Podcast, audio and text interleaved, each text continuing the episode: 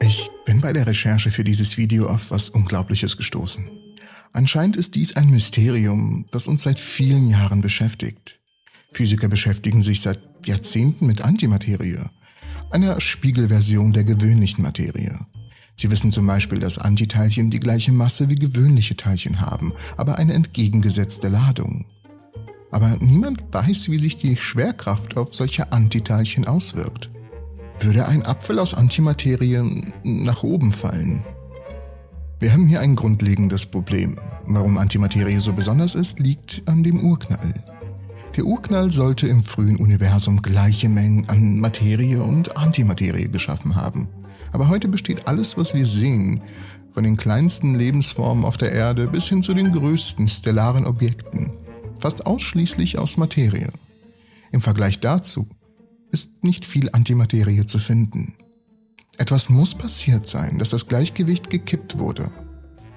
Eine der größten Herausforderungen in der Physik besteht darin herauszufinden, was mit der Antimaterie passiert ist oder warum wir eine Asymmetrie zwischen Materie und Antimaterie haben. Doch trotzdem hat ein winziger Teil, etwa ein Teilchen pro Milliarde, überlebt. Antimaterieteilchen haben die gleiche Masse wie ihre materiellen Gegenstücke, aber Eigenschaften wie die elektrische Ladung sind entgegengesetzt. Das positiv geladene Positron zum Beispiel ist das Antiteilchen zum negativ geladenen Elektron. Materie und Antimaterieteilchen entstehen immer als Paar und vernichten sich auch gegenseitig, wenn sie in Kontakt kommen und hinterlassen demnach reine Energie. Während der ersten Sekundenbruchteile des Urknalls brodelte das heiße und dichte Universum von Teilchen- und Antiteilchenpaaren, die auftauchten und wieder verschwanden. Wenn Materie und Antimaterie zusammen erschaffen und zerstört werden, scheint das Universum nichts als übrig gebliebene Energie zu enthalten. In den letzten Jahrzehnten haben Experimente der Teilchenphysik gezeigt, dass die Naturgesetze für Materie und Antimaterie nicht gleichermaßen gelten. Physiker wollen die Gründe dafür herausfinden. Aus dem Grund stellen wir uns heute die Frage, ob ein Apfel aus Antimaterie nach oben fallen würde. Das dachte ich zumindest. Denn entdeckt habe ich was anderes. Neue Experimente werden vorgeschlagen, um Rätsel der Physik zu lösen, wie Antimaterie auf Schwerkraft reagiert der Test, um zu sehen, wie die Erde die Antimaterie anzieht, ist relativ einfach. Die Tests würden einen horizontalen Strahl des Materials erzeugen und messen, wie stark die Schwerkraft den Strahl vom Kurs bringt. Befürchtet wird, dass der ballistische Test möglicherweise keinen Unterschied zwischen der Art und Weise zeigen könnte, wie Materie und Antimaterie fallen. Einige hoffen jedoch etwas völlig Unerwartetes zu sehen, das den Weg zu neuen schwerkraftähnlichen Kräften oder vielleicht sogar Antigravitation weisen könnte. Wenn Antimaterie schneller herunterfällt, würde dies die Entdeckung von mindestens einer neuen Kraft bedeuten. Wahrscheinlich zwei, sagen die Wissenschaftler. Wenn es herunterfällt, würde dies bedeuten, dass unser Verständnis der allgemeinen Relativitätstheorie falsch ist, sagt Thomas Phillips, Physiker an der Duke University in den USA. Es wird weitgehend erwartet, dass die Schwerkraft die gleiche Wirkung auf Antimaterie hat wie auf Materie. Aber Theorien der Quantengravitation, welche versucht Quantenmechanik und die allgemeine Relativitätstheorie zu vereinen, lassen die Möglichkeit zweier anderer Schwerkraft ähnlicher Kräfte zu. In der gewöhnlichen Materie würden sich die Kräfte widersprechen und jede Wirkung aufheben. Bei Antimaterie könnten sich diese beiden Kräfte addieren und solche Teilchen noch stärker zur Erde ziehen. Doch keine Sorge, denn die Möglichkeit der Antigravitation ist im Standardmodell der Physik nicht ausgeschlossen. Als Ergebnis haben einige Forscher vorgeschlagen, dass Antimaterie durch die Schwerkraft abgestoßen werden kann. Hier kommt unser Apfel ins Spiel. Denn auch dies könnte erklären, warum heute so wenig Antimaterie gefunden wird, obwohl Theorien vorhersagen, dass sie so reichlich vorhanden sein sollte wie Materie im frühen Universum. Und was soll das ganze Gerede über neue Physik? Ja, diese Möglichkeit, seltsame neue Physik zu beobachten, hat mehrere Forscher, darunter Phillips, dazu veranlasst, sich für neue Beschleunigerexperimente einzusetzen. Phillips schlägt vor, bei Fermilab in Illinois Antiwasserstoff auf solch ein Verhalten zu testen. Mindestens zwei weitere Vorschläge sind für das CERN in Genf in der Schweiz in der Arbeit. Vergesst nicht, wir haben das Jahr 2008. Der weiterentwickelte Vorschlag betrifft ein Experiment namens Aegis. Diesen Namen sollten wir uns merken. Aegis, das am Antiprotonen-Decelerator des CERNs eingerichtet wurde und bei Genehmigung möglicherweise innerhalb von fünf Jahren seine ersten Daten liefern könnte. Jedes Experiment würde die Wirkung der Schwerkraft auf Antiwasserstoff testen. Teilchen, die die gleiche Masse wie Wasserstoff haben, aber Antiprotonen anstelle von Protonen und Positronen, anstelle von Elektronen enthalten.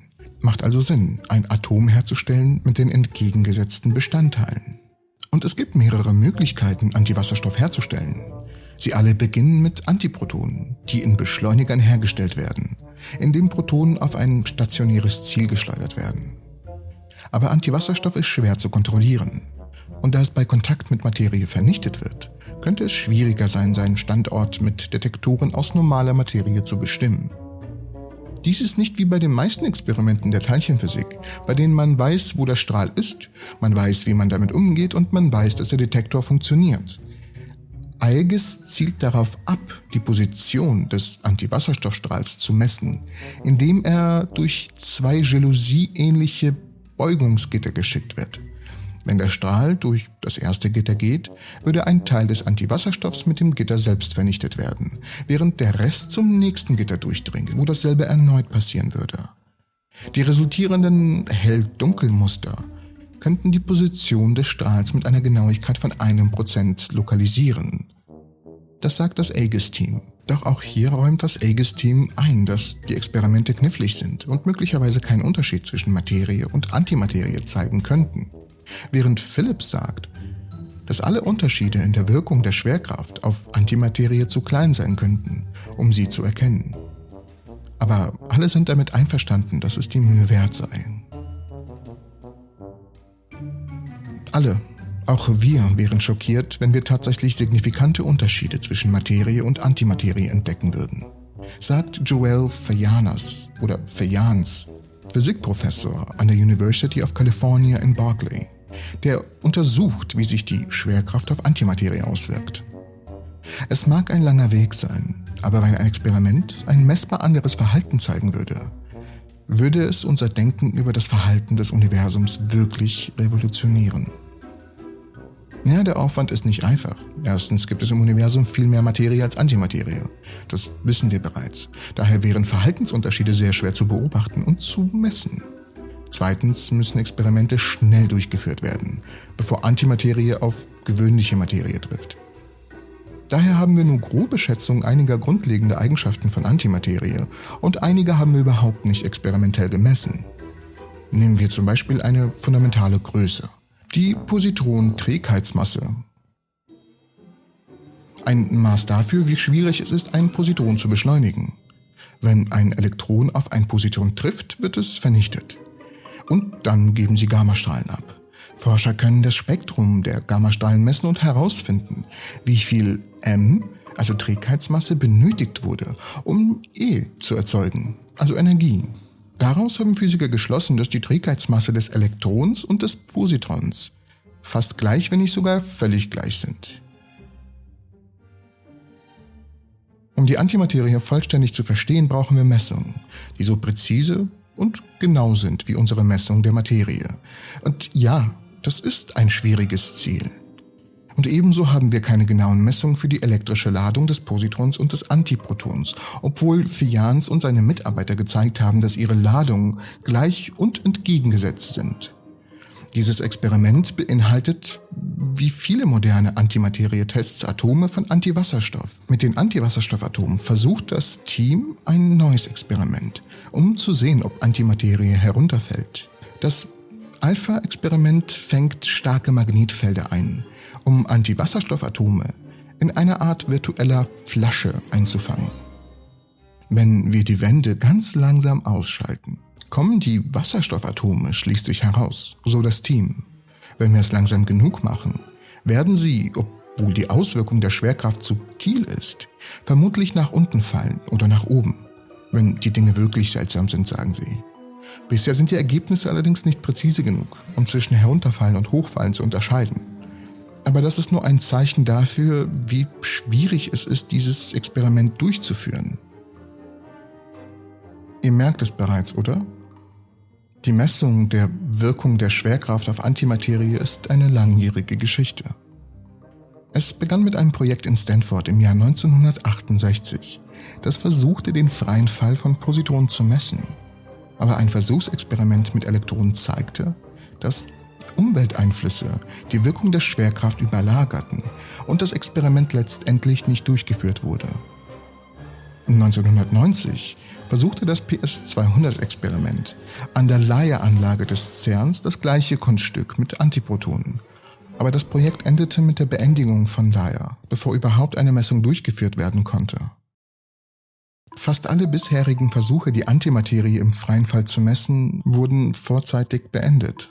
Doch wir schreiben immer noch das Jahr 2017. Was passierte also am 13. Januar des Jahres 2017? Dank der Fortschritte in der Kühl- und Einfangtechnologie und dem Bau eines neuen Synchrotrons am CERN namens Elena bereiten drei Kollaborationen jetzt Experimente an der Antiproton-Decelerator-Anlage des CERNs vor, um das Verhalten von Antiwasserstoff unter der Schwerkraft zu messen. Das Alpha-Experiment einige Jahre zuvor hat seine Daten zum Einfangen von Antiwasserstoffatomen bereits analysiert, um Obergrenzen für Unterschiede in der freien Fallgeschwindigkeit von Materie und Antimaterie festzulegen und entwickelt nun einen neuen Aufbau? Eiges testet derzeit seine Geräte auf Herz und Nieren, während G-Bar erst 2017 mit der Installation beginnen wird. Ein weiteres Experiment. Da der größte Teil der Antikernmasse von masselosen Gluonen stammt, ist es äußerst unwahrscheinlich, dass Antimaterie eine der Materie entgegengesetzte Gravitationskraft erfährt und daher hochfällt. Dennoch könnten genaue Messungen des freien Falls von Antiatomen feine Unterschiede aufdecken, die auf ein Mysterium in der Physik... Ja, ja, ja, haben wir schon gehört. Aegis plant die vertikale Abweichung eines gepulsten horizontalen Strahls aus kalten Antiwasserstoffatomen zu messen, welches erzeugt wird, indem laserangeregtes Positronium, das sich mit mehreren Kilometern die Sekunde bewegt, mit kalten Antiprotonen in Kontakt gebracht wird. Die resultierenden hoch angeregten Antiwasserstoffatome werden dann horizontal beschleunigt.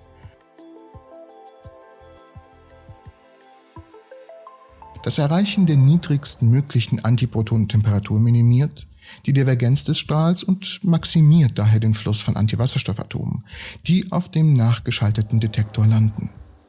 Und immer noch haben wir keine Ergebnisse. In einem kürzlich in der Zeitschrift Communications Physics veröffentlichten Artikel berichtet die Aegis-Kollaboration am Antiproton-Decelerator des CERNs über einen wichtigen Meilenstein in Richtung des Ziels mit neuen 2018 entwickelten Techniken demonstrierte das Team die Produktion von Wasserstoffatomen, die es ermöglicht, den Zeitpunkt der Bildung der Antiatome mit hoher Genauigkeit zu bestimmen. Dies ist das erste Mal, dass die Bildung von Antiwasserstoffatomen auf Zeitskalen etabliert wurde, die die Tür zu gleichzeitigen Manipulation der gebildeten Atome durch Laser oder externe Felder sowie zur Möglichkeit öffnen, dieselbe Methode auf die Bildung von anderen antiprotonischen Atomen anzuwenden. Das sagte Aegis-Sprecher Michael Doser vom CERN. Das CERN ist der einzige Ort weltweit, an dem Antiwasserstoffatome hergestellt und im Detail untersucht werden können.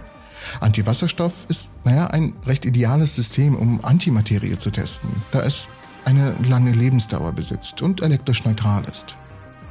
Laut dem Bericht von CERN sind mehrere weitere Schritte erforderlich, bevor Aegis den Einfluss der Schwerkraft auf die Antimaterie testen kann. Darunter sind die Bildung eines gepulsten Strahls, größere Mengen an Antiwasserstoff und die Fähigkeit, sie kälter zu machen.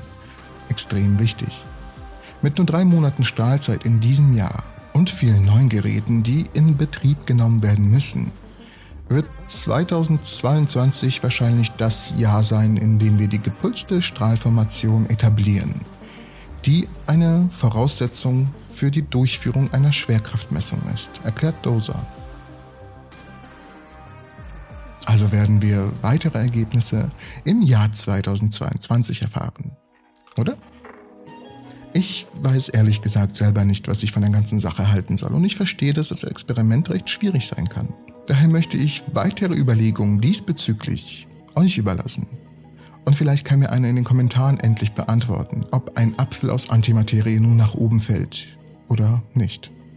Ich bedanke mich fürs Zusehen. Ich hoffe, die kleine Ausführung, der kleine Ausflug in die Geschichte hat euch gefallen. Übrigens gibt es jetzt jeden Montag und jeden Mittwoch um 12 Uhr eine Folge auf Spotify und auf Amazon Music und so weiter von Entropy. Es werden einfach nur YouTube-Folgen ähm, in Form eines Podcasts hochgeladen, die ihr euch dann zum Einschlafen anhören könnt. Also ruhig mal vorbeischauen. Alle Links sind natürlich in der Videobeschreibung verlinkt. Und natürlich auch Links zu mir, meinem Instagram-Account oder zu meinem Twitter-Account. Folgt mir ruhig oder schreibt mir. Ich freue mich auf euch. Ich bedanke mich fürs Zusehen und ich hoffe, euch alle in der nächsten Episode der Entropy zu sehen.